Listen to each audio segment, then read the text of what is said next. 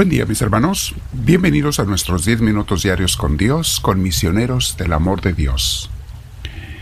Te invito a que te sientes en un lugar lo más tranquilo que se pueda. Usa audífonos si los tienes, siéntate con la espalda recta, tus hombros y tu cuello relajados y vamos a dejar que Dios actúe en nosotros. Así es, mi hermana, mi hermano. La oración más perfecta es la que Dios hace a través de nosotros no la que hacemos nosotros mismos. Por eso le damos este tiempo al Señor y pedimos al Espíritu Santo que venga a nosotros, que nos inspire, que nos mueva, que nos ilumine, que nos guíe. Si puedes, cierra tus ojos. Vamos a respirar profundo. Con mucha paz Siente, goza y disfruta siempre el aire que respiras cuando estamos meditando, hasta donde se pueda, claro, estar consciente de ello. Respira profundo y dale gracias a Dios por ese aire que nos da vida, que es regalo de Él. Es lo que más necesitamos cada día, mis hermanos, y es lo que más se nos olvida agradecerle. Y nos los da gratis. Agradecele siempre por todas las cosas, pero en especial por el aire que respiras. Imagínate si cada vez que respiras le dieras en tu corazón gracias a Dios, ya serías un santo místico para esas alturas.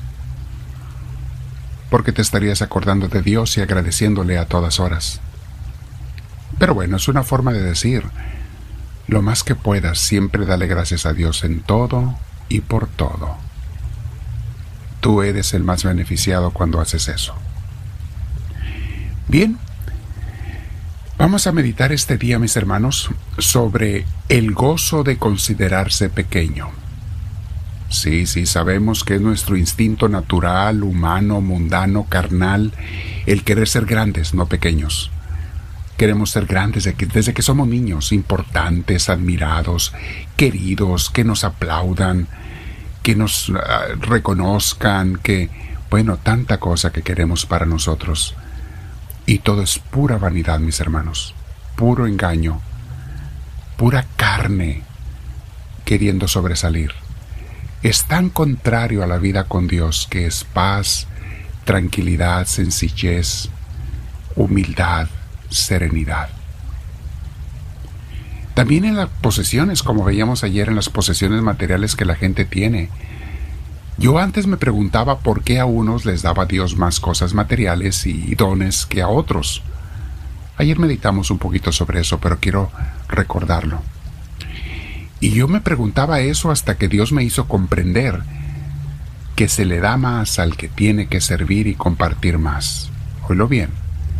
En la medida en que se te da, se te va a exigir. Recuerda la parábola de los talentos. Entendí las palabras de que al que mucho se le da, mucho se le pide. Entendí la parábola que les digo de los talentos, donde cada quien debe darle a Dios y a su reino en proporción de lo que has recibido. Si Dios me ha dado dones y talentos a mí o a ti, mis hermanos, más vale que los pongamos al servicio de Dios y de los demás.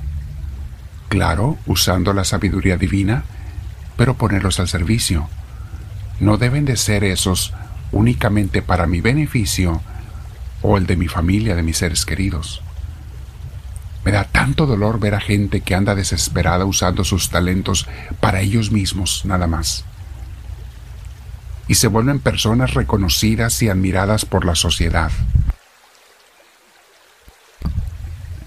Algunos de ellos brillan en las redes sociales porque sus talentos, sus dones, su belleza física, etc., los usan para su gloria, para su grandeza. Y luego ves cómo terminan muchos de ellos, por no decir que todos. Una vida de depresión, tristeza, dolor, ansiedad. Vamos a orar con el Señor porque queremos ser gente de Dios. Tener una vida con la paz, el gozo, la alegría de Dios, esa paz y gozo que duran siempre, que son serenos y tranquilos pero duran siempre. Hagamos oración con el libro Imitación de Cristo que dice así, el alma le dice a Dios, Por eso, Señor Dios, tengo también por grande beneficio no tener muchas cosas de las cuales me alaben y honren los hombres. Porque cualquiera que medita en la pequeñez de su persona, no solo no recibirá pesadumbre ni tristeza, ni abatimiento, sino más bien se llenará de consuelo, lo recibirá de ti y grande alegría. Porque tú Dios escogiste para familia tuya a los pobres, a los bajos y despreciados de este mundo, a los sencillos. Testigo de ello son tus mismos apóstoles, Señor, a quienes constituiste príncipes sobre toda la tierra. Mas ellos vivieron en el mundo sin queja y fueron tan humildes y sencillos, viviendo sin malicia ni fraude, que se alegraban de padecer injurias por tu nombre y abrazaban con grande afecto lo que el mundo aborrece. Por eso, ninguna cosa debe alegrar tanto al que te ama y reconoce tus beneficios como tu voluntad para con él, y el beneficio y el beneplácito de tu eterna disposición, lo cual le ha de consolar de manera que quiera con gusto ser el menor de todos, de la misma manera como desearían otros ser el mayor de todos. Y así tan pacífico y contento debe estar en el último lugar como en el primero donde tú le pongas. Y tan de buena gana sufrir cuando se vea despreciado y desechado, y no tener nombre y fama de grandezas. Porque tu voluntad y el amor de tu honra ha de ser nuestro interés por sobre todas las cosas. Y más se debe consolar y contentar una persona con esto que con todos los beneficios recibidos o que pudieran recibir. Hasta aquí esta oración hermosa de imitación de Cristo. Continúa, mis hermanos, pero vamos a meditar sobre eso en otros días. Vamos a tratar de digerir y asimilar lo que nos ha dicho hasta ahora. La grandeza de sentirse pequeño. ¿Ven cómo todo mundo anda buscando, y hemos andado quizá nosotros también buscando grandezas del mundo?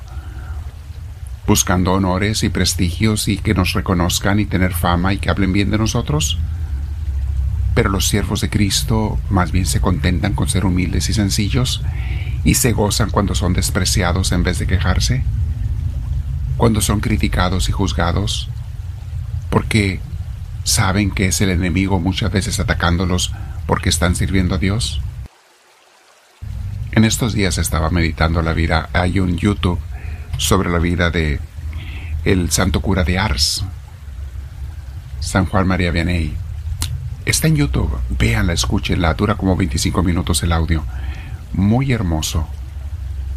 Un hombre tan sencillo, tan humilde, era un campesino que no tenía mucha capacidad intelectual, al contrario, era muy pobre de mente.